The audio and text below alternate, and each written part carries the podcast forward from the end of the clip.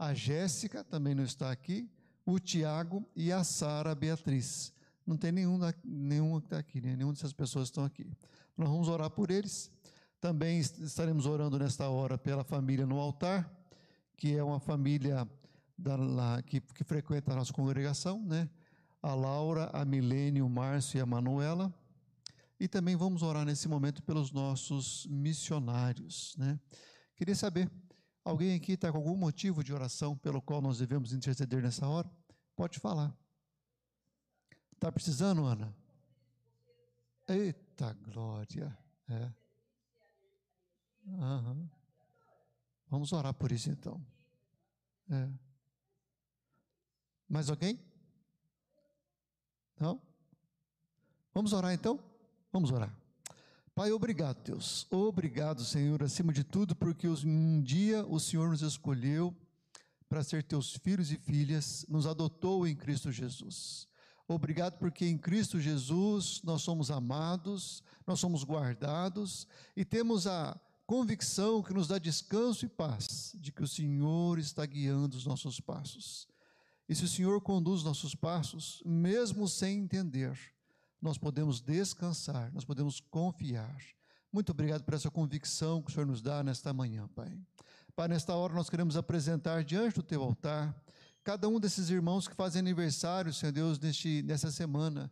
Nossa irmã Sônia, nossa irmã Iraci, nossa irmã Jéssica, Senhor Deus, também o Tiago e a Sara Beatriz. Oramos, ó Deus, pedindo que a bênção do Senhor permaneça sobre eles, para que eles, ó Deus, possam glorificar o nome do Senhor em todo o tempo e em todo tempo experimente a tua presença.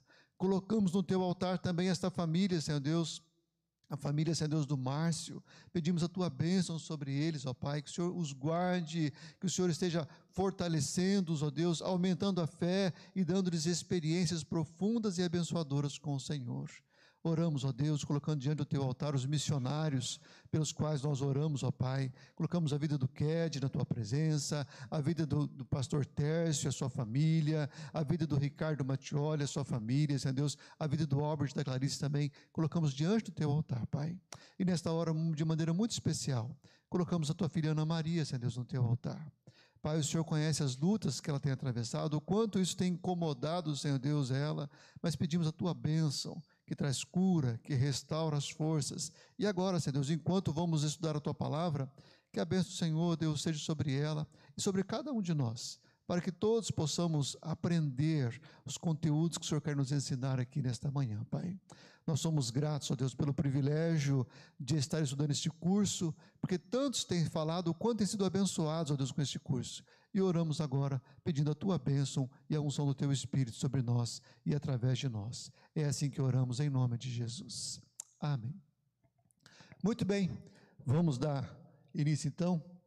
Ah, tem aqui dois avisos, né? Semana que vem é o dia do quilo do amor. E também semana que vem, semana que vem, nós vamos ter uma pausa no curso. Ô, gente, essa hora de falar assim, ah. Semana que vem, nós não vamos ter o curso. Ah. Mas nós vamos ter um café. E... então, semana que vem tem o café. É, nós estamos aqui com a presença do Wagner, Xará, pela primeira vez, né, Wagner? Então, está convidado, viu, Wagner? Semana que vem, oito e meia da manhã, começa mais cedo. Tem um café abundante, é um café quase colonial, né? E a gente se farta. O café para nós é comunhão, amor e fortalecimento espiritual. Né? Então, é espiritual, porque é o é do café, né? É, tem semana que vem e nós vamos ter uma palestra muito bacana com o Matheus Vutsky e o, o, tema da palestra é os efeitos terapêuticos do conhecimento bíblico. O quanto você é curado quando você conhece a palavra de Deus. Ó, você pode, pode levar. O quanto você é curado. É bênção. Convide outras pessoas, traga outras pessoas para vir, né? E final de semana que vem também nós vamos ter o relógio de oração, que come, o primeiro relógio de oração do ano. Começa então no sábado, 8 horas da manhã, e termina no domingo também, 8 horas da manhã. Viviane. Ah, tá. Eu tenho ainda alguns exemplares do livro. Né? Os professores da escola dominical, ah, aqui, ele, ele, está, ele está subsidiado, esse livro custa R$ reais. A igreja está vendendo apenas por 30 reais para que você possa ter o acesso ao livro. Tem só mais três exemplares. Se você quiser, reserve o seu. Tem um seu? Ao Wagner. Sim, o Wagner. Até o convidado. Ah, você está dando um para o Wagner? Ah, que bênção. Olha aí. Ó. Mas alguém quer dar algum outro para alguma. Por que, que você gosta? Você não gosta das outras pessoas, Marcelo? Tá bom, né? Você que está acompanhando aí pelo, pelo transmissão, está convidado para o café da manhã de próximo domingo também, né? Oito e meia da manhã, tem café da manhã, vai ser bênção, palavra também com o Mateus Wutz, vai ser muito bom. Viviane, que o Senhor te abençoe, te conceda graça, para que você seja um instrumento nas mãos dEle, para falar aos nossos corações nessa hora. Deus te abençoe. Sentimos saudade, eu acho. Eu acho. Não sei se todo mundo sentiu saudade, não. Mas você sentiu? A gente sentiu também, né? Saudade dele. Você viu? Aprendeu alguma coisa com nós? É, você viu, Léo? não autorizei botar minha foto. Ai. Bom dia, igreja. Vocês estão bem? Vamos lá. Hoje a gente vai falar sobre a mentalidade de retenção. Então a gente já falou de vários processos de aprendizado. E a quarta lei é a lei da retenção. Domine o mínimo do essencial. essa lei, eu achei que foi a mais prática até aqui. Vai ser a mais prática. E ele vai estudar com a gente um texto que está em Deuteronômio 6, de 4 a 9. E o texto diz o seguinte: Ouve, Israel, o Senhor nosso Deus, que inclusive ouvir é o tema do nosso relógio de oração do dia 3, né? O privilégio de ouvir. Quem de nós ouve com atenção? Eu lembro de uma peça de teatro que eu fui assistir uma vez. Eu amo contar isso, conto sempre. E uh, o autor era o, o, o ator era o Pedro Cardoso. Ele estava fazendo um monólogo e eu amo a, a, a figura do Pedro Cardoso. E ele estava fazendo um monólogo e ele tinha uma televisão ligada no palco e ele. E ele começava a mandar aquela televisão calar a boca. Ele falava: cala a boca, cala a boca, porque só a televisão falava e ele nunca falava. E aí ele levantou um questionamento. Ele disse assim: será que quando nós estamos conversando com as pessoas, nós estamos verdadeiramente ouvindo o que elas estão dizendo? Ou nós só estamos esperando que elas se calem para que a gente possa falar? Será que a gente está ouvindo ou a gente só está esperando para falar o que a gente quer falar? E eu tenho percebido que as nossas conversas às vezes giram em torno disso. A pessoa fala: Nossa, eu tô com uma coceira no braço, aí a outra, você não sabe, mas a minha perna inteira estava coçando semana passada. A pessoa fala: Ai, eu passei um mal esse final de semana. Você não sabe, eu passo mal de 15, 15 dias. É uma guerra para ver quem é mais desgraçado e miserável.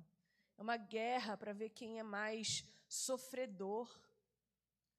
Sendo que a Bíblia diz que as pisaduras de Cristo levaram as nossas feridas e devia ter levado também as nossas feridas emocionais.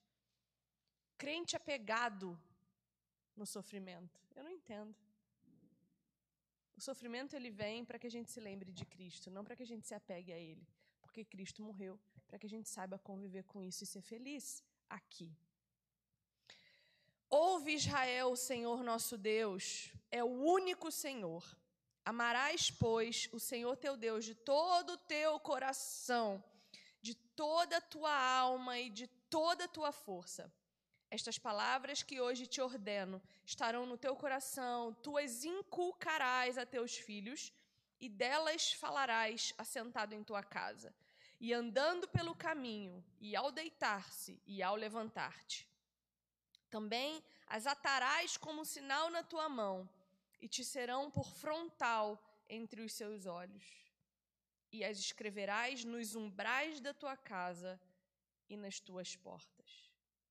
E o autor vai dizer: Você quer ser um grande professor? Ame a Deus. Esse é o começo.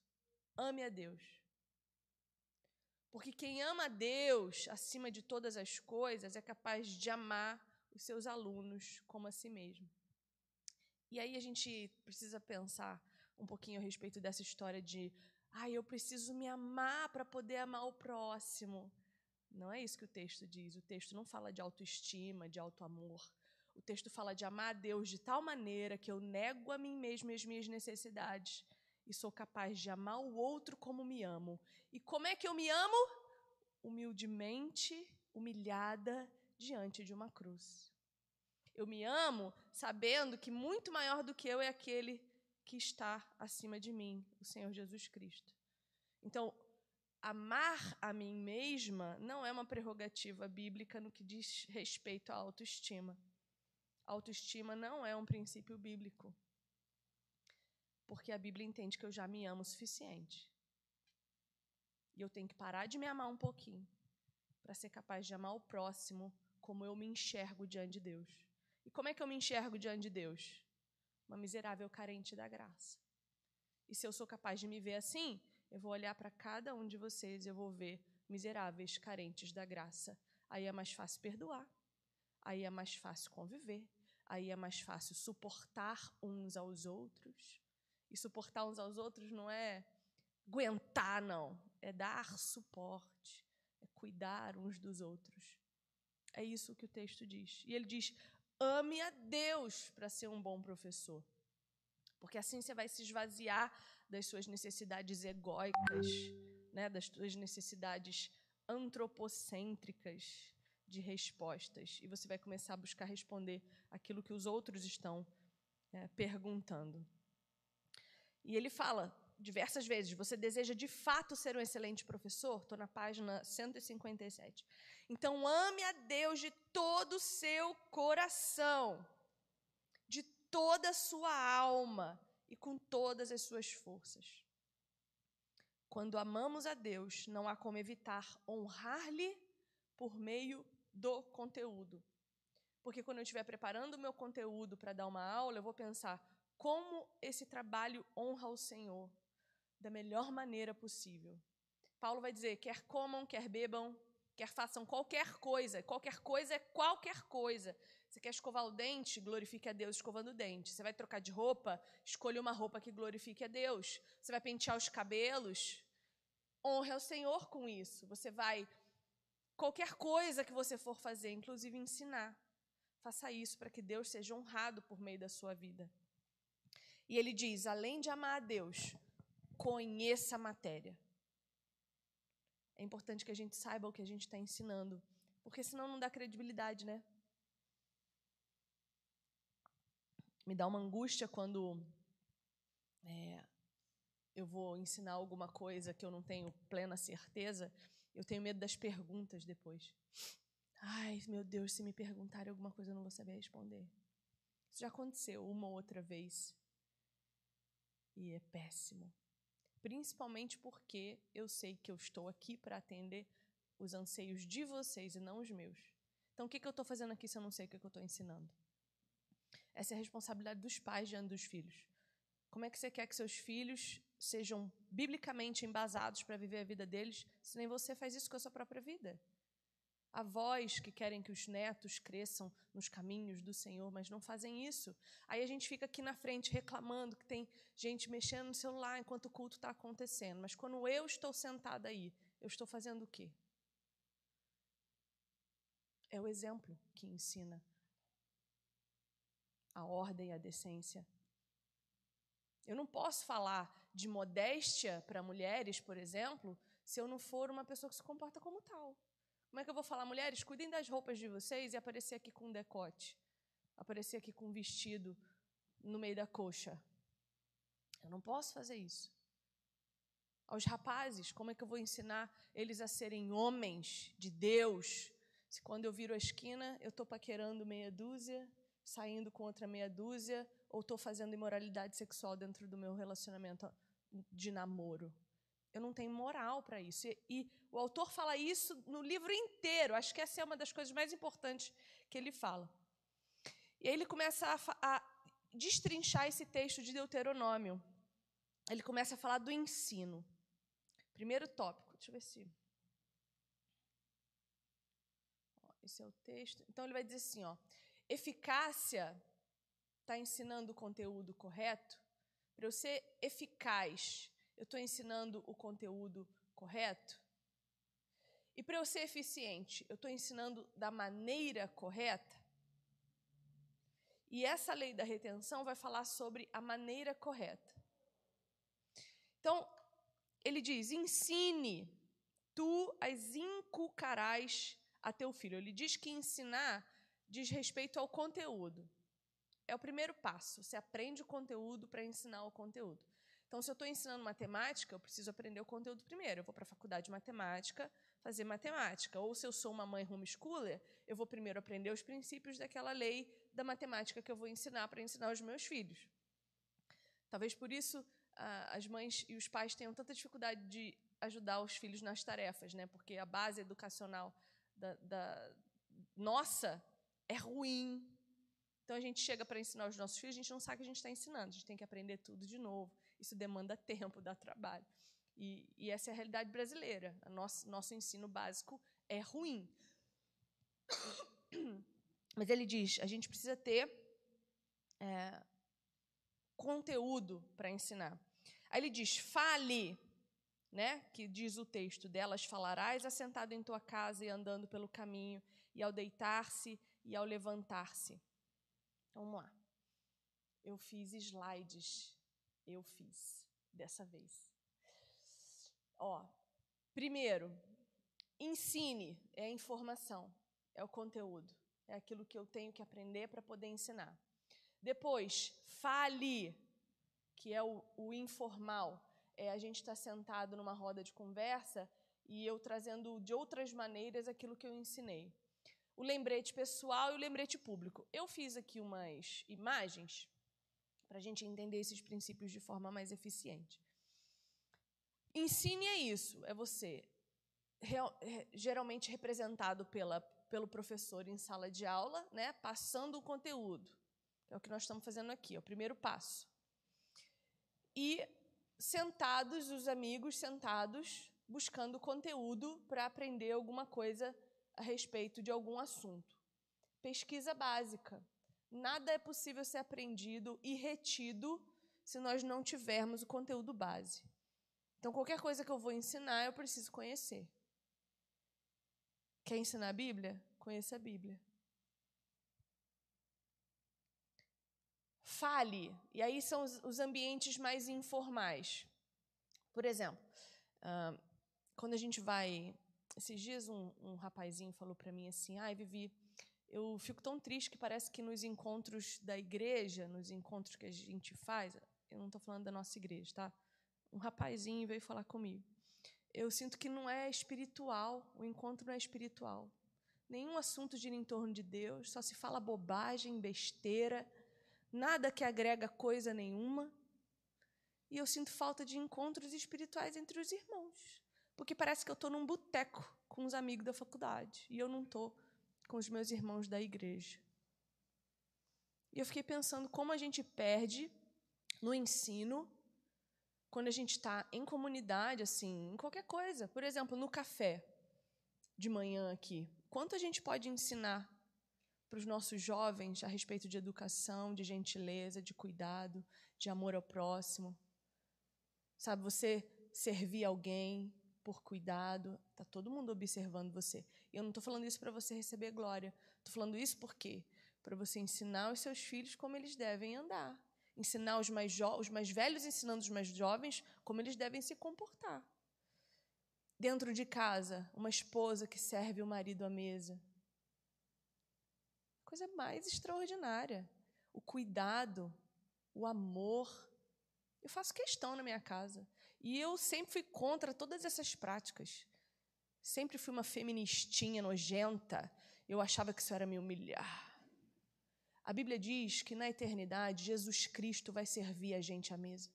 Jesus Cristo vai servir bandejas de comida para nós à mesa. E você se sentindo humilhadinha, porque você vai servir um prato de comida para o homem que dorme com você toda a noite.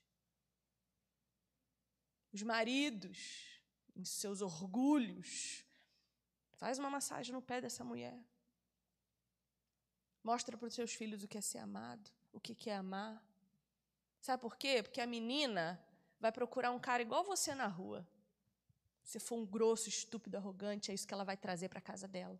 Porque isso é lei da natureza, tá? A menina vai procurar na rua o que ela tem em casa. Filhos de alcoólatras geralmente se casam com homens tendentes ao alcoolismo. Natural, isso acontece. A gente visita os pecados dos nossos pais a vida inteira. Vícios são ensinados pelo exemplo. Então, quando a gente está em comunidade, a gente tem que se preocupar em ensinar o oposto, o melhor possível. Educação, gentileza, cuidado. Intencionalmente, de forma. Deixa eu parar para pensar o que eu tenho que fazer. Espera aí. Hoje eu vou amar alguém intencionalmente. Vou fazer de todo o coração, porque eu quero que essa pessoa entenda o que é a graça. Estava pensando sobre Davi ontem, que teve duas oportunidades de matar o seu pior perseguidor, seu pior inimigo, o cara que fez ele viver escondido por anos, correndo igual um rato, entrando em caverna. A primeira vez, Saul vai fazer necessidade dentro da caverna. E Davi e os 400 dele estavam lá, escondidinho, vendo Saul agachando as calças. Ridículo, podia ter sido humilhado de uma forma absurda Davi corta um pedacinho da manta, se sente envergonhado por ter feito isso e pede perdão. Fala: Rei, hey, me perdoa.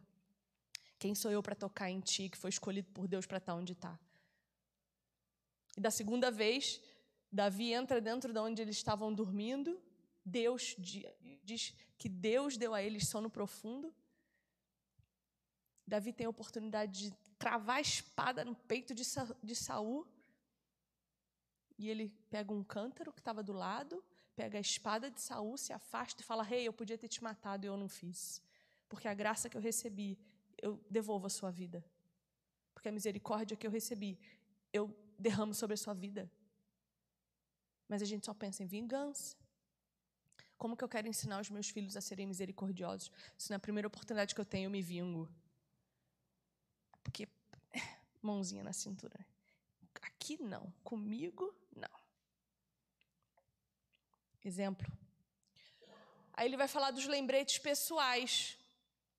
Eu fiquei muito constrangida lendo isso aqui, porque, inclusive, na, na sexta-feira eu fui numa palestra do Paulo On, lá na Assembleia de Deus Central, e Paulo On, foi Paulo On que brigou que a gente não carrega a Bíblia mais? Paulo On. E ele falou assim: Paulo tem um livro que fala sobre a, história da escrita da, da, escritura. O tanto de dificuldade que foi, né? Que primeiro era escrita em papiro. Papiro é um tipo de planta que eles faziam treliça e deixavam secar e amassavam para escrever as escrituras. E aquilo deteriorava com o tempo. Era planta. Aí daquilo foi para o papiro, que é couro de animal esticado e curtido.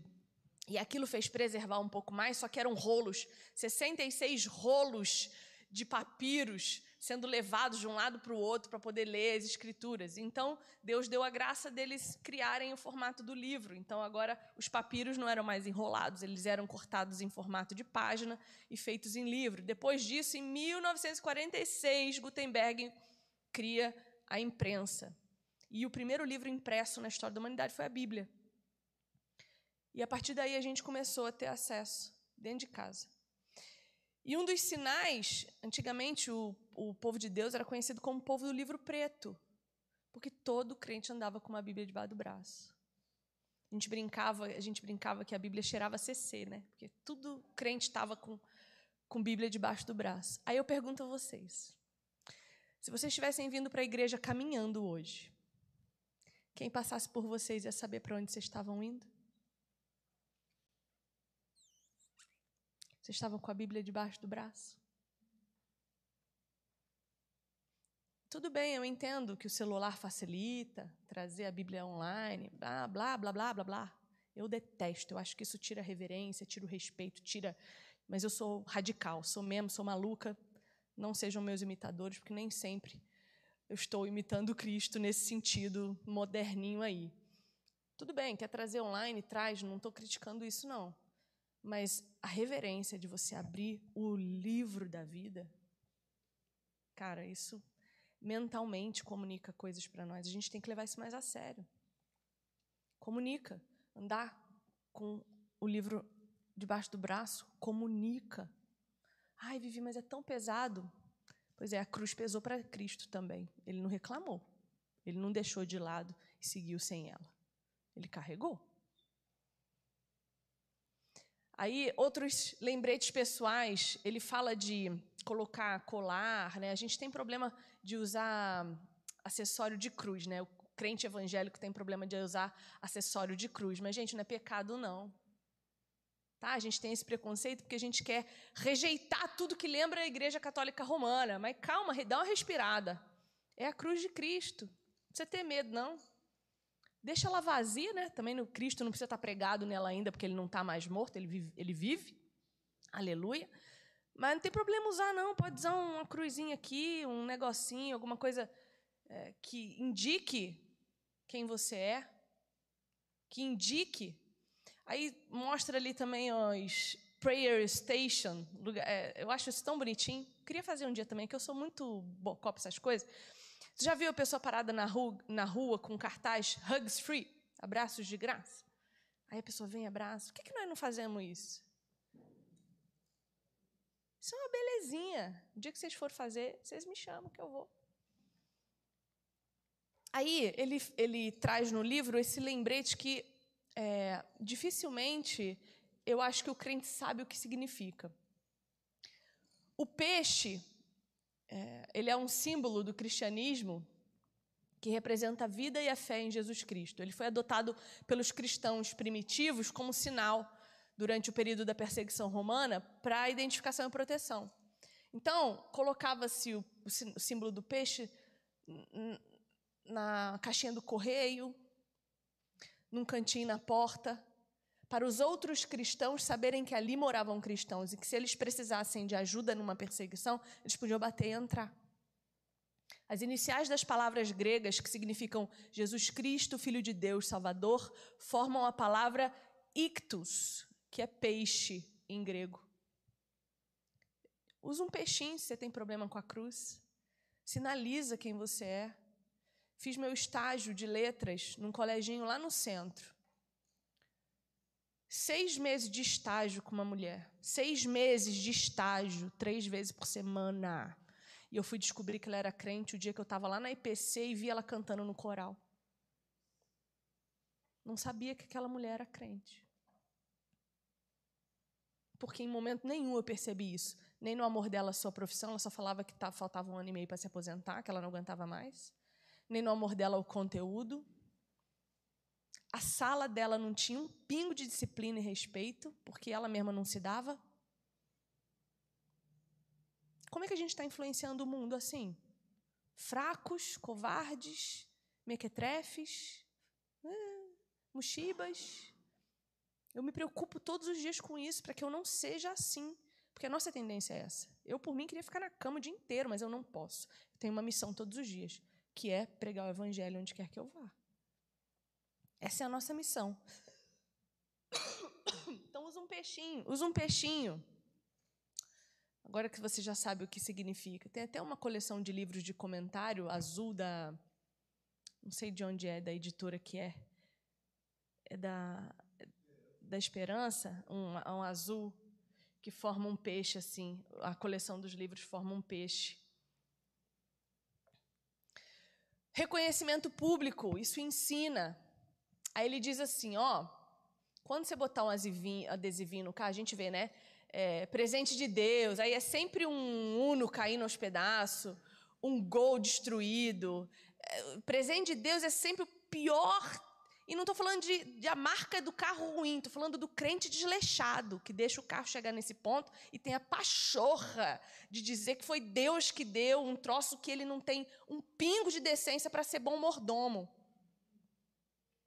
No, lá em casa nós temos um carro velho. Nosso carro é de terceira, quarta mão. Mas tu olha para ele. Hoje ele não está limpo, não, que choveu. Mas tá cuidado. É zelo. E não é sempre que meu marido leva no mecânico, não. Ele se vira, entra debaixo do carro e dá o jeito dele, porque nem sempre nós temos dinheiro sobrando para isso. Mas nós somos filhos de Deus e o que a gente faz precisa glorificar o nome dele. Aí ele diz assim, ó, cuidado para quando você colar adesivinho de Jesus Cristo no teu carro, a mensagem subliminar não ser eu ando com Deus, mas dirijo que nem o diabo. Porque não adianta nada você botar um Jesus Cristo nas costas e gritar, buzinar, fechar. Essa é a minha tendência também, eu controlo bastante. Eu amo dar uns gritos no trânsito, parece que eu estou me libertando. Mas isso não é bom. É um péssimo testemunho. Eu fico pensando nisso, sabia? Falo, meu Deus do céu, imagina se uma hora dessa eu dou uma buzinada e quando eu olho para o lado, a pessoa abaixa o vidro e diz: Oi, Vivi, te vi lá na palestra, não sei o que das quantas. Onde é que eu vou enfiar minha cara? Então, agora, toda vez eu penso nisso, no meu testemunho dirigindo, no meu testemunho ensinando, no meu testemunho andando na rua. Reconhecimento público também na sua casa. Quando a pessoa chega na sua casa, ela sabe que você é crente? Tem uma empresa aqui no, em Londrina, a, não sei se é Duque Escapamentos. Tem, não tem essa empresa? Duque Escapamentos? Vocês já foram lá? Já foram lá? Você chega lá, tem um velhinho careca, mas pensa num velho sorridente, gente boa. Aí a mulher dele trabalha com ele, a filha dele trabalha com ele. Mas, gente, o atendimento daquele lugar é um negócio assim, de, de deixar o queixo caído. A mulher, uma senhora, ela vai lá, ela pega o carro, ela dirige, ela põe no, no buraquinho lá que a pessoa entra embaixo para mexer no escapamento. Ela põe, se você não souber, a filha dela vem, atende, recebe. O troço é uma alegria. Aí um dia eu sentei lá, nós fomos trocar o escapamento desse carro. Sentei lá no banquinho. Fiquei só observando. Eu gosto de fazer isso. Eu gosto de sentar nos lugares e ficar olhando. Gente, aquelas mulheres é assim o tempo inteiro. Eu fiquei lá cerca de uma hora esperando o serviço ficar pronto uma hora só para mexer no meu escapamento lotado, tá? Serviço de excelência. Duque escapamento. Estou ganhando para fazer propaganda, não. Estou fazendo porque é digno de propaganda mesmo. Aí que eu olhei para as paredes, tinha lá versículo bíblico, em todas as paredes, versículos bíblicos. Aí eu perguntei para ele, falei, tu é crente, é? Ele falou assim, graças a Deus, eu sou. Falei, dá para ver que o senhor é crente. Daí ele, aleluia. Vem. Você é crente também? Eu falei, somos irmãos, graças a Deus. Ele, glória seja dada ao Senhor Jesus.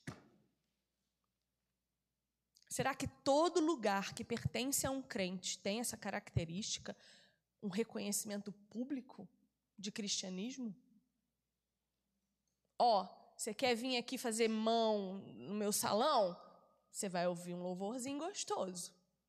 Você vai e eu vou estar tá aqui fazendo a tua mão orando, ó, orando por você, para você saber que aqui tem crente. É que a gente vai vivendo a vida de modo leve demais. Deixa a vida me levar. Tem que ser intencional e dá trabalho mesmo. Intencionalidade dá trabalho.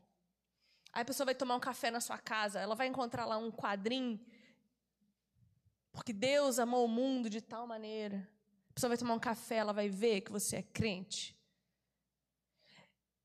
Balinha, lembrancinha. Taxa com versículo bíblico. Eu vi uma hamburgueria, não sei se é aqui em Londrina, onde é, uma hamburgueria que eles é, são tudo crente, eles estão vendendo hambúrguer, agora profissionalizaram.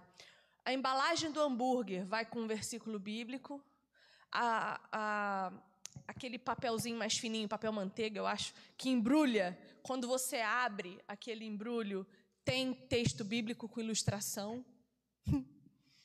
A pessoa está comendo é mensagem subliminar, sabe? Você vai inculcando na cabeça. Uma coisa muito boa que eu faço lá em casa, eu tenho um quadro branco, um quadrinho de canetinha, que fica bem atrás da porta. Esses dias eu ensinei sobre a redenção, meu marido, com desenho. Fiz um desenho de Jesus. Eu até tirei fotos, gente, ficou muito bom. Eu sou péssima desenhista, aquele dia Deus inspirou. Eu fiz um desenho da paixão, fiz um desenho da Gólgota, fiz um desenho e fui ensinando ali. Quando eu vi, ele estava parado olhando meu desenho. Tipo assim, você virou desenhista, agora eu não estou sabendo, mas ele estava lá olhando, eu tenho certeza que ficou gravado na cabeça dele. Aí eu escrevo, eu estava estudando, eu estou estudando inglês, né? Meu, meu foco esse ano é ser fluente em inglês. Até dezembro eu preciso. Inclusive, não estudei essa semana, mas amém. E aí eu estava escrevendo versículo bíblico em inglês no quadrinho, para inculcar na minha cabeça. Aí meu marido parou na frente do quadrinho e ficou assim: ah, essa palavra aqui é isso, aquela ali é aquilo, aquela ali é aquilo. Eu falei: vamos ver se é? Eu estava estudando Judas, que é o menor livro, né? Judas dá para ler em inglês, que não, não é muito. E eu falei: vamos ver se é? Vamos. Aí a gente lia o texto em português. Doutrinação, meu bem. Inculque. Inculque. Com reconhecimentos públicos da sua fé. Isso é muito importante. Daí a gente entra na. E essa é uma ideia para os pais, tá? Esse negócio do quadro. A gente gosta de fazer quadro para dar tarefa, né? Tarefa, tarefa. Pega lá um cortiça. E eu não acho errado, não, viu? Quadrinho de tarefa é bom, é importante, viu? Não olha assim para sua mãe, não, que ela tá certa. Mas faz um quadrinho de cortiça. Começa a colar lá alguma coisa. Gente, vai ficar na cabeça. Nossa memória fotográfica é demais. Escreve nas paredes. Uma vez eu tentei pintar a parede de, daquela tinta preta que vira giz, quadro negro. Não façam. Vira uma zona, uma bagunça, uma imundície, suja o chão. Não façam. Compre um quadrinho branco, que é, é mais barato emocionalmente para nós. Ele começa com as máximas, né? A primeira máxima é a retenção dos fatos por parte do aluno, é responsabilidade do professor. Ele já falou isso 10 milhões de vezes aqui nesse livro e parece que ele não vai cansar de falar até o último capítulo. É minha responsabilidade fazer com que você aprenda. Fui assistir uma palestra esses dias de um cara muito bom. Ele é muito, muito bom mesmo. O cara, o cara sabe muito de muita coisa. E eu fui assistir a palestra dele, uma hora de palestra. Ô, gente, ele falava tão rápido, e de um jeito tão complexo e tão difícil para uma audiência comum como é nós, nós, a igreja estava sentada lá, não eram acadêmicos. Mas não houve nesse professor o cuidado de adaptação linguística.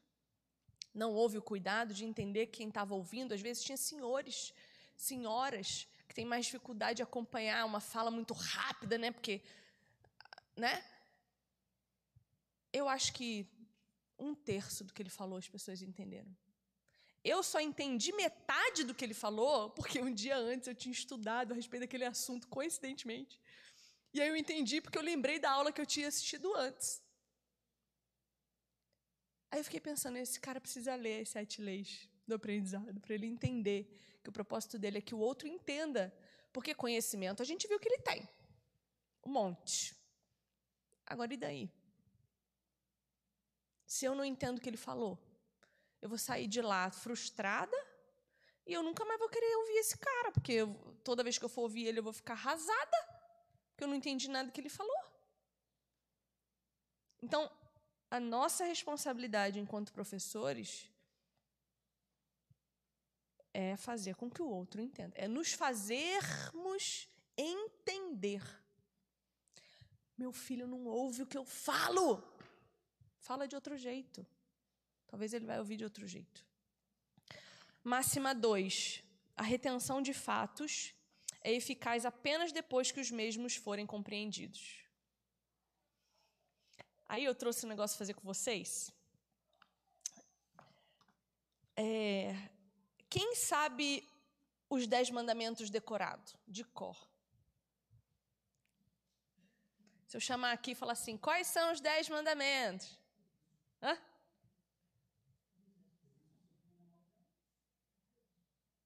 Por que, que a gente não sabe? Porque a gente não entendeu. E eu inculco na minha cabeça. Isso aqui eu tirei do meu mural. Eu tenho um mural de cortiça na frente, em cima do meu computador, assim. Tem um mural que eu coloco lá um quadro de Jesus sendo tirado da cruz para me lembrar porque eu estou viva. E eu coloco coisas que eu quero me lembrar. E isso aqui estava lá os Dez Mandamentos.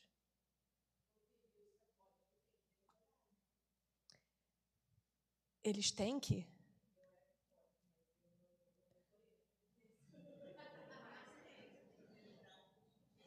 É. Eu não sabia disso. Eu fiz crisma também, nunca, nunca passei por esse processo, não. Nós era, nós era católica ruim ainda. Já era católica, ainda era ruim. Então, vamos tentar entender os dez mandamentos? Os primeiros quatro mandamentos falam de Deus. Qual é o primeiro? Amar a Deus sobre todas as coisas. Quando a gente entende por que, que a gente tem que amar a Deus sobre todas as coisas, os outros três mandamentos ficam mais fáceis. Então, primeiro, tem que amar a Deus sobre todas as coisas, inclusive a mim, inclusive meu marido, inclusive meus filhos, inclusive todo mundo, inclusive todas as coisas. Por quê? Porque sem Deus eu não tenho vida. Sem Deus eu tenho uma vida vazia, fraca. Não consigo. E por causa desse amor, segundo o mandamento, eu não posso ter nada diante de mim que ofusque a Deus, como ídolos e imagens. E por que que a gente... É, uma vez eu perguntei para uma católica muito amiga minha, e eu falei assim, por que, que você tem imagem? Eu queria uma resposta dela. E ela falou assim, Vivi, não é para adorar, é só para a gente lembrar quem são essas pessoas. E eu acredito, porque lá na Idade Média a ideia era essa. Como as pessoas não tinham acesso às escrituras, fazia-se imagens para que as imagens comunicassem retenção de conteúdo. Então fazia lá imagem de fulano, imagem de ciclano, para que as pessoas olhassem e lembrassem aquela história. Só que qual é a tendência humana? Adorar qualquer coisa. No deserto, quando eles juntam ouro, né? Moisés sobe, Arão fica, o povo encurrala Arão, Arão pede um monte de ouro e faz um bezerro. Eles não estavam criando um novo Deus. A Bíblia diz que eles queriam adorar o Deus verdadeiro por meio daquela imagem. Porque a nossa tendência é querer ver. Então Deus está falando: se vocês criarem qualquer coisa que limite quem eu sou, vocês perdem de vista quem eu sou. Então não façam imagens para vocês, porque eu não caibo em nenhuma delas. E aí, quando você entende isso, você entende o não tomar o nome de Deus em vão. Não tomar o nome de Deus em vão não é dizer assim, meu Deus do céu, e agora? Não, falar o nome de Deus não tem problema. O problema é você ser de Deus e viver como se não fosse. É você dizer, eu sou cristão e viver como um pagão. Aí você está tomando o nome de Deus em vão. Então você já entendeu que você tem que amar a Deus acima de tudo, que você não pode limitar Deus a uma imagem, nem fazer nenhuma imagem de adoração. E que quando você diz que você é de Deus, você tem que viver como se você realmente fosse. E não o contrário. E aí o quarto mandamento é trabalhar seis dias e descansar um. Na verdade, Êxodo 20 vai dizer para a gente descansar no sábado. Só que sábado significa, é chamado de Shabat. E Shabat significa descanso. Por que, que o evangélico não guarda o sábado? Quem sabe me responder essa? Por que, que a gente cultua no domingo e não no sábado?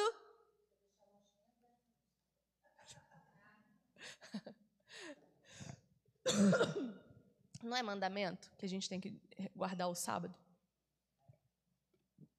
Por que, que a gente não guarda? Na verdade, a Bíblia diz para a gente guardar o Shabat, que é o descanso. Em Gênesis, a Bíblia diz que Deus criou o mundo em seis dias e descansou no sétimo.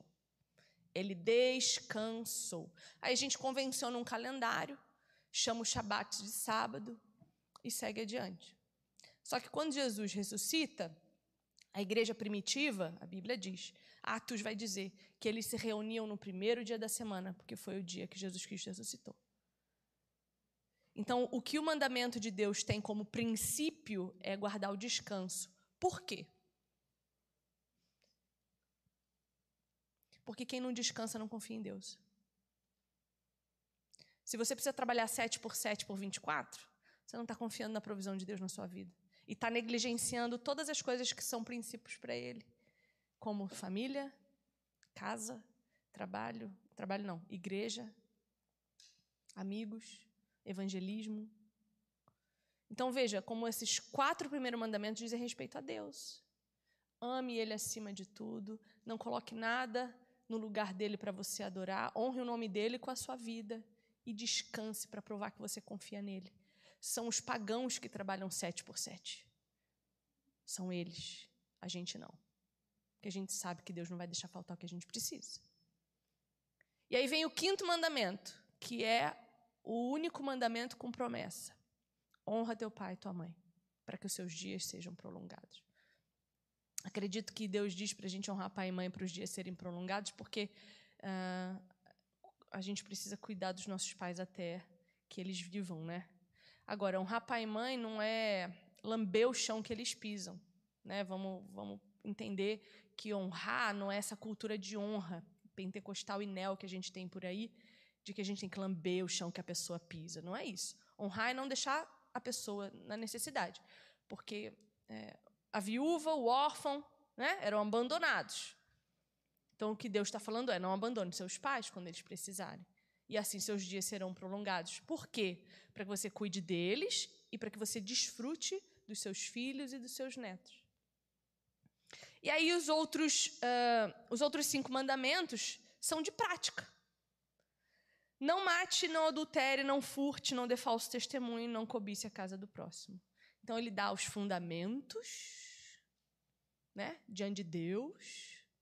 Ele dá um princípio com promessa para que a nossa família seja mantida e ele dá mais cinco ordens de prática para que a gente tenha uma vida pacifista. Então agora quando você for ler os dez mandamentos, talvez você consiga decorar um pouco melhor a ordem deles. Isso é retenção quando você compreende. Os quatro primeiros, pelo menos, você lembra? Agora? Por quê? Porque as coisas são sequenciais. Você não precisa só decorar. Entenda. Entenda.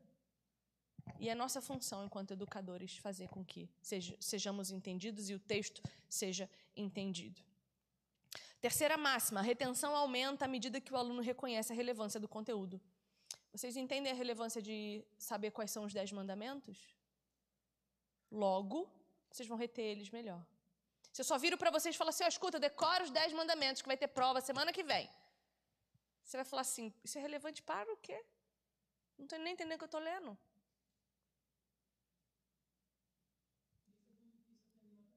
Por isso é tão difícil. Exato. E ele dá um exemplo aqui da esposa ensinando proporção para a filha pequena. A menina estava aprendendo proporção. O que, que ela fez? Vamos fazer dois bolos? Agora você tem que saber o que, é três quartos de farinha vezes dois, para fazer dois bolos. E aí a criança começou a entender proporção. Não é? Por que, que a gente reluta tanto em usar as coisas do dia a dia para ensinar? Talvez porque a gente não parou para pensar nessas conexões, nessas interrelações. E talvez porque a gente também não tem muita paciência, né? Que a criança vai fazer sujeira, bagunça, vai demorar. A gente quer tudo para ontem. Vamos, vamos, vamos, criança. Está na hora do café. Deixa a criança no tempo dela, igual o marido. A gente pede para o marido tirar o lixo, dá duas horas depois o lixo está lá. Aí você fala, meu Deus do céu, vou dar uma moca nesse cara. Aí você faz o quê? Trouxona, vai lá, pega e tira. Tudo que o cara queria era não ter que fazer nada. Aí você deu para ele tudo que ele queria. Ainda se desgastou. Aí você vai dizer para mim assim: ai, eu estou tão cheio de coisa para fazer. Não, não tá. Você está fazendo coisa que você nem devia. Você está fazendo coisa que ninguém te pediu. Você está fazendo coisa que você podia passar para o outro e não passou porque você é uma. Perdão, gente uma arrogante controladora. Gente, me perdoa, mas é isso. A gente quer controlar o tempo das coisas, como eles fazem, o jeito que eles fazem. Bem, limpa o quintal para mim. Vai limpar amanhã. Ele não vai limpar agora. Aí você fica bravinha. Ai, tudo eu nessa casa. Não, meu, deixa lá. Vai cair a mão, não. Quatro. Para haver uma retenção, o professor deverá concentrar-se nos fatos mais importantes. Sejam sucintos quando forem ensinar. O que, que nós estamos fazendo aqui? Eu leio o livro, pego o que é mais importante e dou para vocês. Vocês querem saber mais? Vocês vão ler o livro? Aqui eu estou pegando o que é mais importante, os princípios mais fundamentais que ele traz, para trazer a base do ensino para vocês. No momento em que vocês querem aprender mais, vocês vão comprar o livro, vocês vão ler o livro.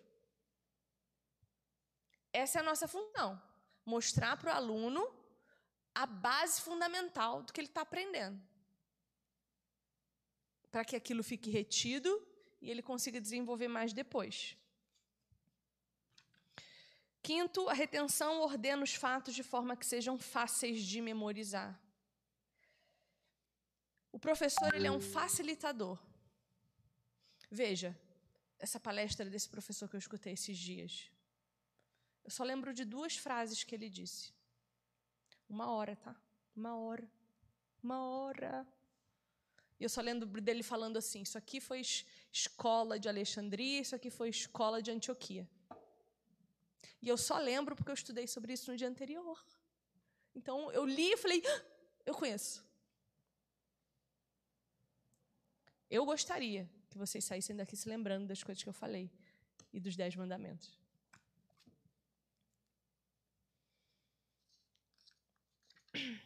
Máxima 6, penúltima, a retenção fortalece a memória de longo prazo através da constante revisão.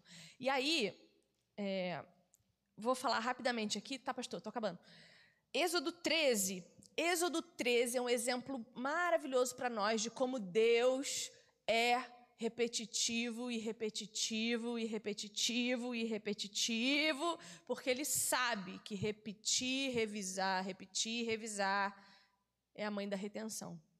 Êxodo 13, ele vai Deus vai dizer assim para Moisés: consagre a mim todos os primogênitos, tal, tal, tal e ele vai dizer a festa das cerimônias, a, a, como devem ser comemoradas as cerimônias. E ele vai dizer assim, ó, no verso 8: Nesse dia, cada um dirá ao seu filho: Assim faço, pelo que o Senhor fez por mim quando saí do Egito.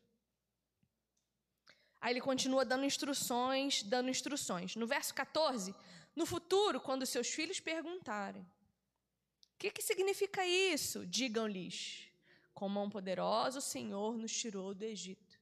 Olha Deus falando para você ser repetitivo com seu filho. Repetitivo, repetitivo, repetitivo. A repetição é a mãe da retenção. Então, Êxodo 13 fala isso para nós. E ele, Deus vai dizer para nós, olha como isso aqui fala, fala conosco, que essa repetição, esse ensino repetitivo, verso 16, isso será como sinal em sua mão e símbolo em sua testa de que o Senhor nos tirou do Egito com mão poderosa. Apocalipse não vai dizer para nós que existe um sinal na testa e um na mão? Que é o sinal do mundo? Por que, que aqui em Êxodo 13 Deus já está dizendo para a gente não se preocupar com isso? Se a gente for repetitivo, repetitivo, repetitivo. Por quê?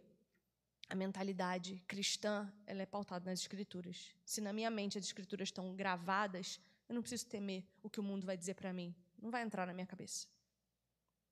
E o que é sinal na mão? A mão na Bíblia significa força de trabalho. Então, se a minha mente está cooptada pela repetição bíblica, pelo entendimento bíblico, pelo conhecimento da Escritura, a minha força de trabalho vai seguir isso aí. Ame ao Senhor de todo o seu coração, de todo o teu entendimento e com toda a tua força. É isso. Então a gente não tem que ter medo do sinal da besta na testa, na mão, porque nós, nós somos crentes. Nós já temos aqui inculcado na nossa cabeça os mandamentos.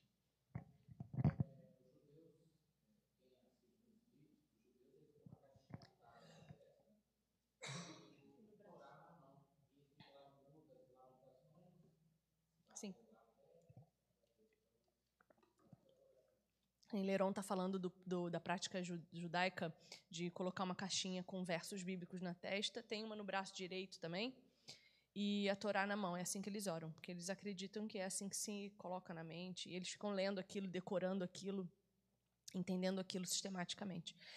Máxima 7, a retenção minimiza o tempo de memorização para maximizar o de aplicação. Então, foi o que ele falou na, na semana passada, né, de aplicação. Pode vir, pastor, por favor. o de aplicação, que precisa ser a maior parte do nosso tempo.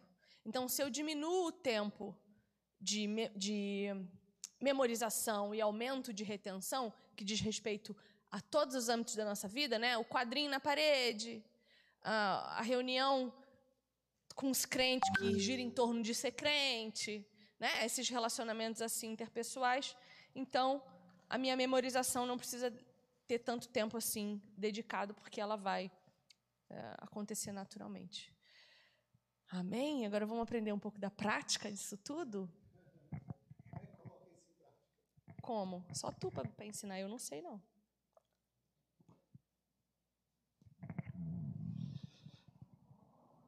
Muito bem.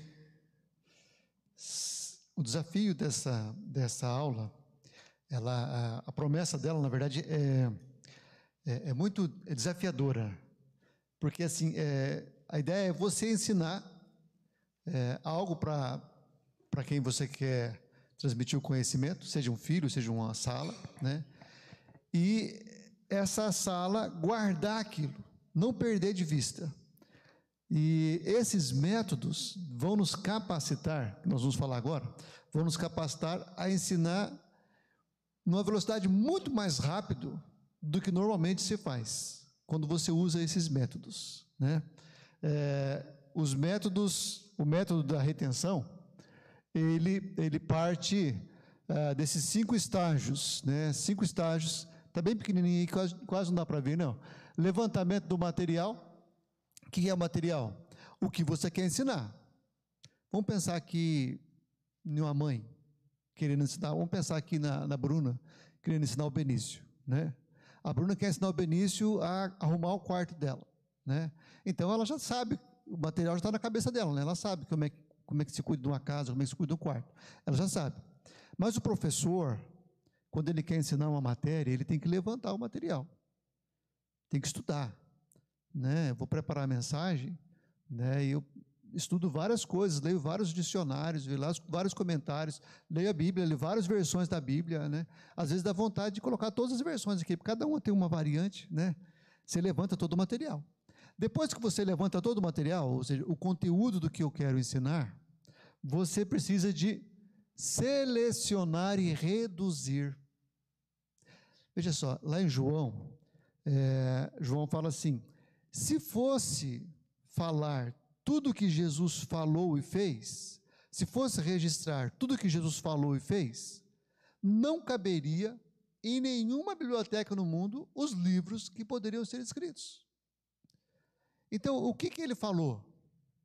O que, que ele registrou?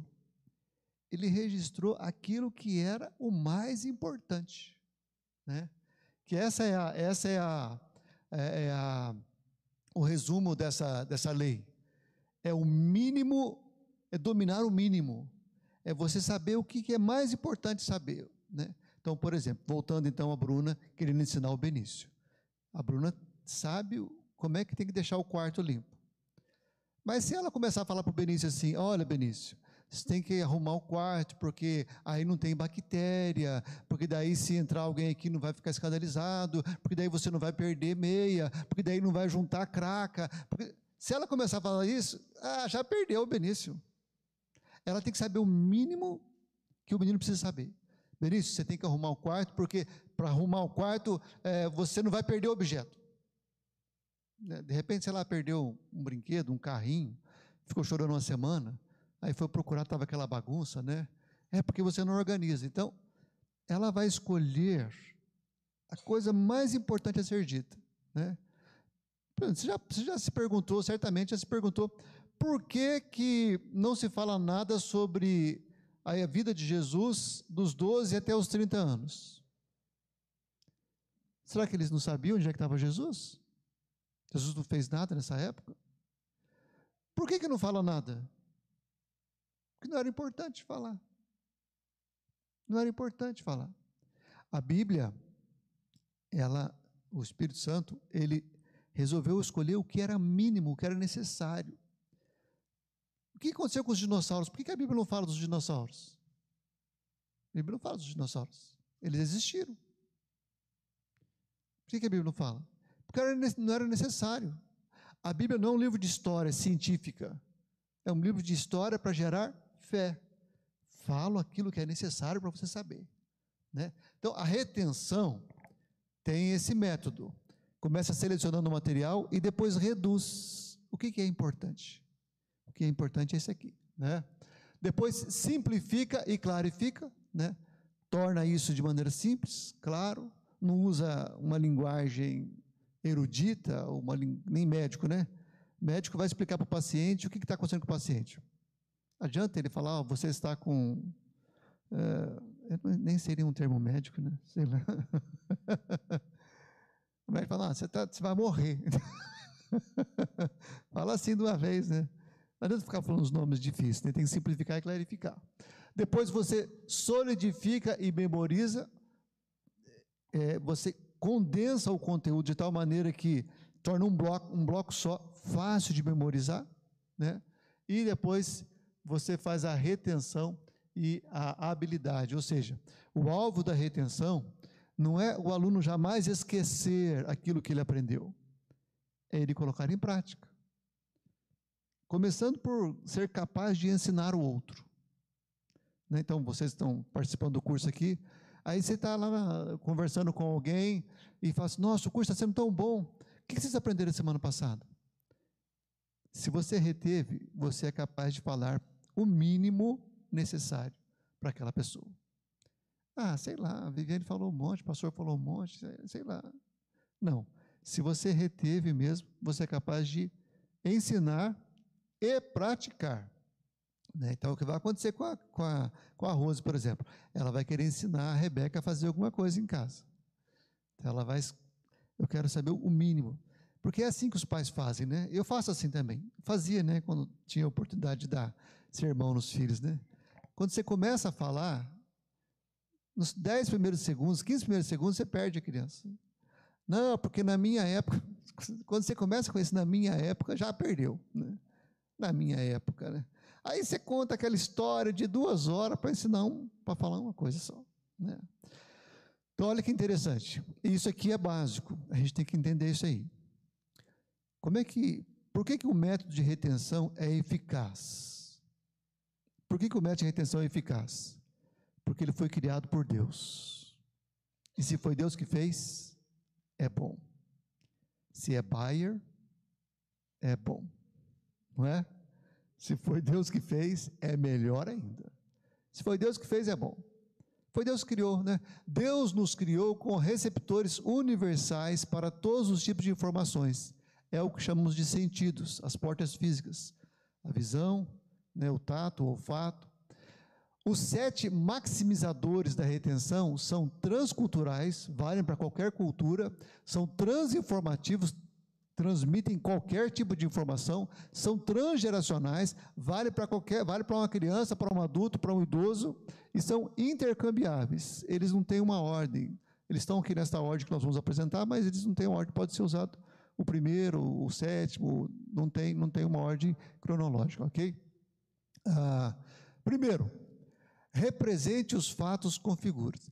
Se você quer ensinar de maneira que o aluno vai aprender, vai reter e vai praticar aquilo que ele aprendeu, use figuras. Represente o ensino com figuras. Né? Então, olha lá, o, o, no livro ele coloca essa figura aí. Ó. Eu te pergunto: essa figura lembra qual livro da Bíblia? Qual? Por quê? Porque tem um monte de números, né? Um monte de número andando por um deserto, né? Ou seja, o livro de números registra o povo de Israel andando pelo deserto, né? Essa figura representa qual passagem bíblica? Hã? Vários aos secos, né? Ezequiel, né? Uma, uma, uma caveira se secando, né? Olha o poder da figura. Né? É o Vale dos Ossos Secos. Né? E aí tem lá também escrito Ezequiel, né? Eze, né? Que é Ezequiel. Fala, Bibi.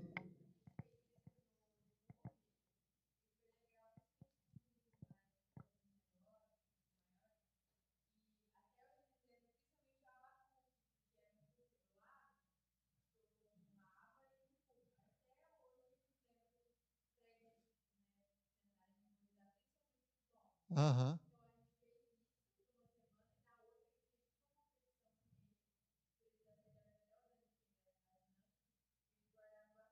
É. Então, o uso de figuras né, ajuda muito. Ele é um receptor universal, criado por Deus. Nossa visão, o que nós vemos, né? Diz o ditado popular, né, que uma imagem vale mais que mil palavras, né? Fala mais, né? Então, uso de figuras, né? Então, represente os fatos com figuras. Então, o que, que você quer ensinar? Olha, esse aqui é um quarto organizado, esse aqui é um quarto bagunçado, esse aqui é o seu quarto. Aí a criança marca, ela grava. Né? O filho, o, o, isso vale para criança, vale para adulto, vale para qualquer pessoa. O uso de figuras, certo? Bom, segundo maximizador da retenção, conte os fatos com uma história. Jéssica, essa figura que tem aí, lembra de qual história?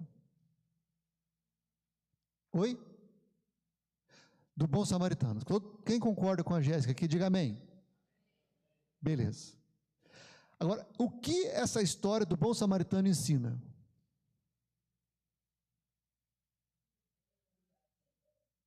Oi? Devemos ajudar as pessoas? Quem ajuda aqui? Eu quero o termo bíblico para essa coisa. Amaru? o próximo, amar o próximo. É a mesma coisa, né? Jéssica está certo, acertou, viu, Jéssica? Olha só que legal. Um escriba perguntou para Jesus, né? Quem é o meu próximo? E Jesus, em vez de falar para ele, o teu próximo é todo aquele que passa necessidade, o que Jesus fez? Teu próximo é aquele que você encontra passando necessidade. Jesus conta uma história. Nunca mais ele esquece. Contou uma história. Então, Conte os fatos com uma história. Então, por exemplo, eu, eu, já usei essa historinha várias vezes aqui na igreja. Né? Dois passarinhos, Wagner, você, é bom gente nova na igreja que você pode repetir todas as piadas, né? Wagner. Dois passarinhos estavam conversando. Aí um perguntou para o outro assim: por que será que esses crentes são tão estressados que correm de um lado para o outro? Aí o outro respondeu: vai ver que eles não têm um Deus igual ao nosso. Se Deus cuida dos passarinhos, cuida também de você. Né? Quando você conta uma história, a pessoa grava melhor, retém o conteúdo do que você está ensinando. Transfira os fatos através do alfabeto, de acrósticos, né?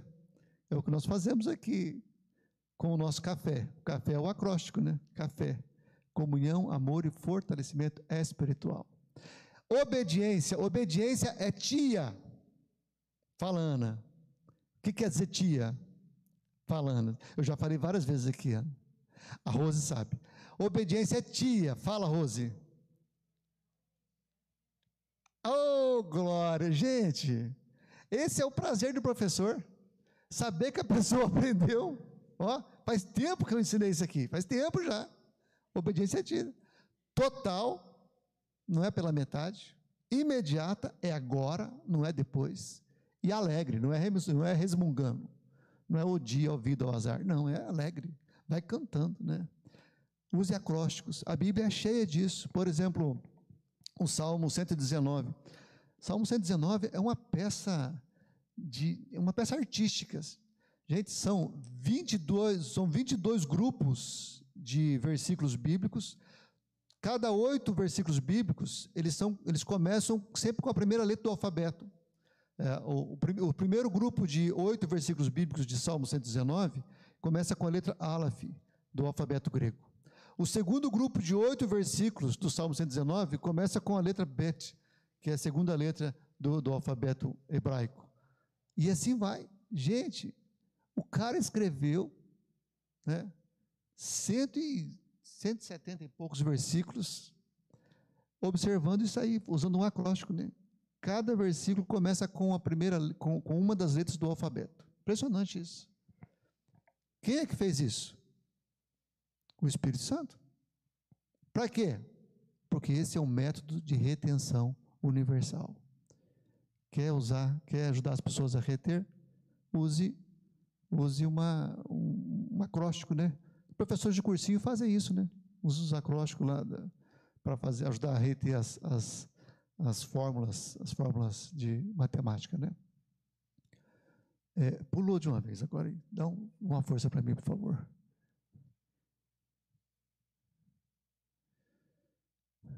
É isso. Ah lá. Associe os fatos com objetos e ações. Né? Eu fiz até uma mensagem sobre isso uma vez, chama Memorial. Preguei essa mensagem lá em Bituva, inclusive, essa mensagem. Preguei aqui também já. É, é, porque essa é uma maneira, né? Deus mandava o povo fazer isso. Quando o povo, por exemplo, atravessou o Rio Jordão para entrar na Terra Prometida, Deus falou assim: fale para eles pegarem uma pedra, né? Cada tribo vai pegar uma pedra do Rio Jordão e vai fazer um pilar, mais ou menos igual esse. Não foi igual isso aí, né? Porque isso aí não pararia, não pararia em pé por muito tempo, né? Para quê? Para quê? Para que quando passarem por aqui vão perguntar: o que, que é essa, essas pedras aí? Ah, isso aqui é para lembrar que Deus abriu o Rio Jordão para a gente passar a pés secos para reter. Deus usa isso para reter, né? Como a Viviane falou, a igreja primitiva usou o peixe, né? Aquela série é, está bem famosa esses dias, né? A The Chosen, né? Ele usa os peixinhos, né? Os peixinhos estão andando para cá. Aí quando converte, fica azulzinho, né? E volta para cá e vai, vai para o outro lado, né? Muda de direção, né? É legal aquela é uma imagem bonita, né? Associa os fatos com objetos e ações. Então, é, pode, por exemplo, para uma criança, né? Você vai ensinar uma criança e aí você, ela cometeu uma arte muito grande. A Rebeca, por exemplo, né? Fez uma coisa muito errada. Né?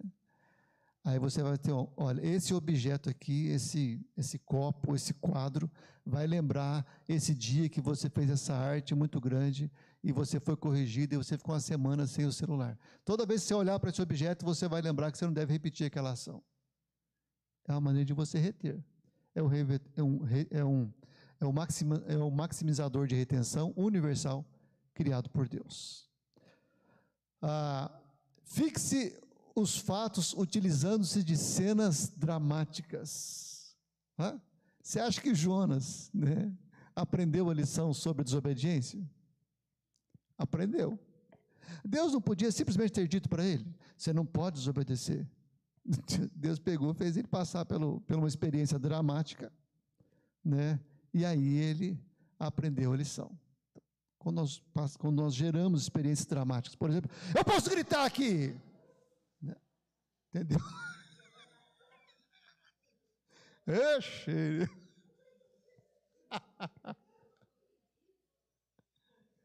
Pessoal que está assistindo aí, né, gente? Oi, gente. Ô, Jeremias, me perdoa, viu, Jeremias? Essa é uma experiência dramática, entendeu?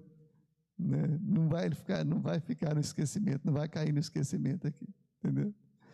Eu me lembro que eu tinha uma professora no cursinho, ela estava ensinando sobre redação. Professora de português, eu nunca fui bom em português. E aí ela estava ensinando sobre redação descritiva. E aí ela falou assim: eu vou descrever esse giz. Esse giz, ele é, ele é redondo, ele é meio áspero. É, que sabor que ele tem? E aí ela colocou o giz na boca e mastigou, né? E abriu a boca ainda para a gente ver que o giz estava realmente na boca dela. Né? Eu nunca mais esqueci disso, né? reteve. Quem fez isso?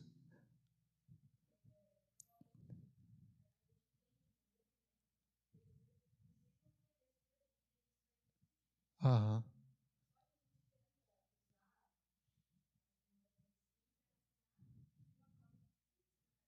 Sim.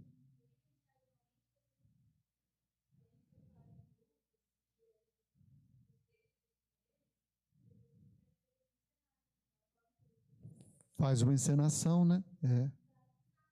Isto.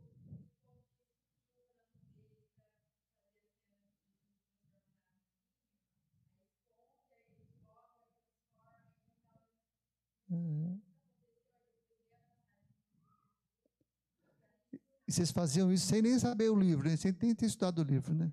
Tá vendo? Porque a retenção é universal, é universal. Funciona para o jovem, para o adulto, para a criança, para o idoso, e funciona para todo mundo. Foi Deus que criou assim. Né? Foi Deus que fez. Tá bem? Ah, destaque os fatos através de música. Vou perguntar aqui, do que, que vocês lembram quando vocês ouvem essa música aqui?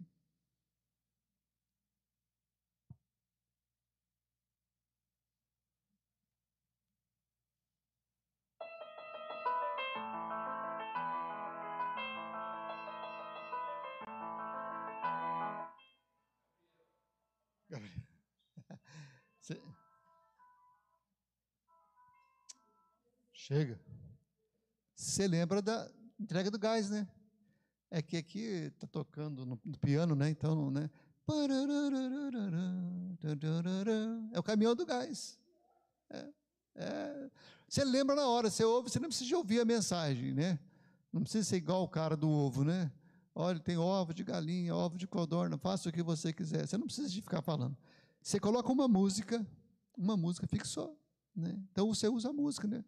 Professores de cursinho gostam de fazer isso. Eles inventam músicas para você ajudar as pessoas a decorarem as fórmulas. Né? Então a música ajuda muito na retenção. Então você pode destacar os fatos. Por exemplo, é, tem aquela música que ajuda a guardar os nomes dos livros da Bíblia. Alguém sabe o nome? Gênesis, né? Você canta a música, você lembra, né?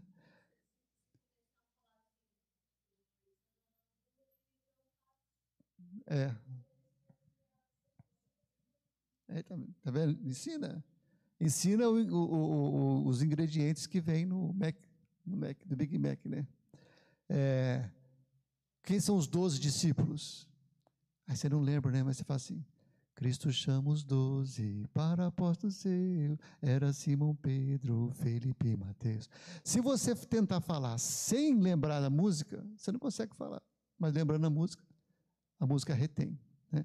É, um, é um maximizador de retenção universal. E, em último lugar, outro maximizador universal é, resuma os fatos com gráficos e tabelas. Os gráficos e tabelas eles ajudam a gente a, a memorizar.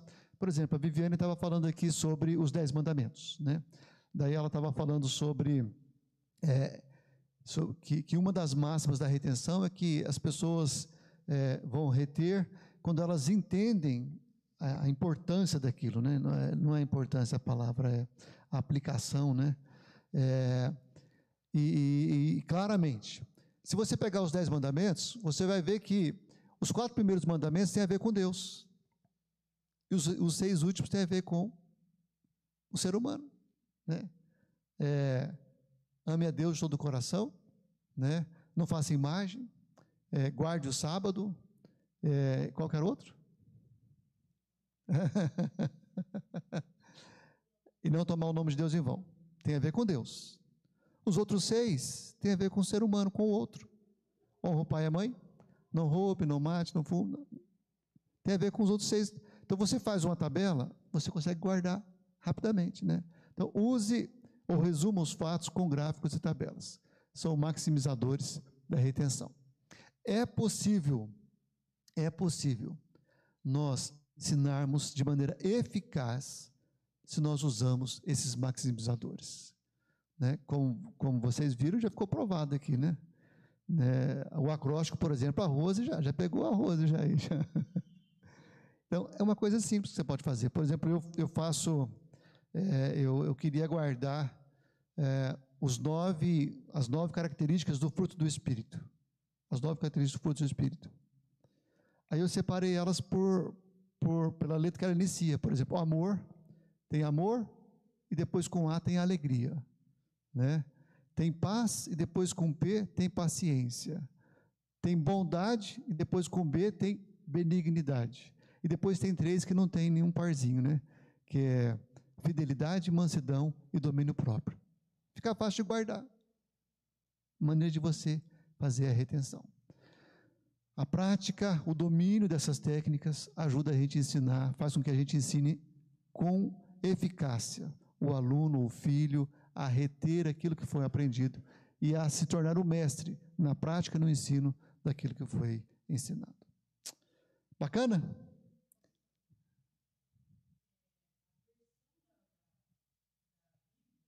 Aham. Sim.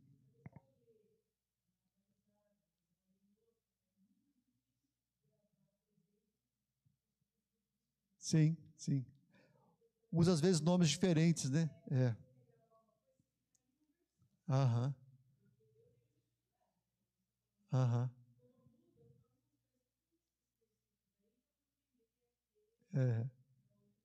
É verdade, é verdade. Muito bem, vamos orar para a gente pedir a Deus graça, né? Viver esse dia, voltar logo mais à noite para glorificar o nome do Senhor em um culto de adoração ao Senhor. Pai, obrigado, Deus. Obrigado porque o Senhor tem nos ensinado, tem nos desafiado nesses dias, ó Deus, a cumprirmos a nossa missão de ensinar, seja os nossos filhos, os nossos irmãos em Cristo, ensinar aqueles novos discípulos a quem o Senhor quer nos dar de maneira eficaz. O Senhor tem desafiado os professores, aqueles que o Senhor tem chamado para ser professores, e o Senhor tem nos capacitado, Deus. Muito obrigado, Senhor, porque este curso foi uma direção do Senhor para a vida da nossa igreja, Pai. E nós oramos pedindo graça do Senhor para aproveitarmos o máximo, aprendermos todo o conteúdo e colocarmos ele em prática, porque nós queremos ser pessoas que ensinam melhor, para que assim o nome do Senhor seja glorificado em nós e através de nós, Pai. É assim que nós oramos, rogando também que a tua boa mão permaneça sobre nós no restante desse dia e que o Senhor nos dê a graça de voltar com alegria logo mais à noite para adorarmos o Senhor em espírito e em verdade. É assim que oramos, em nome de Jesus. Amém.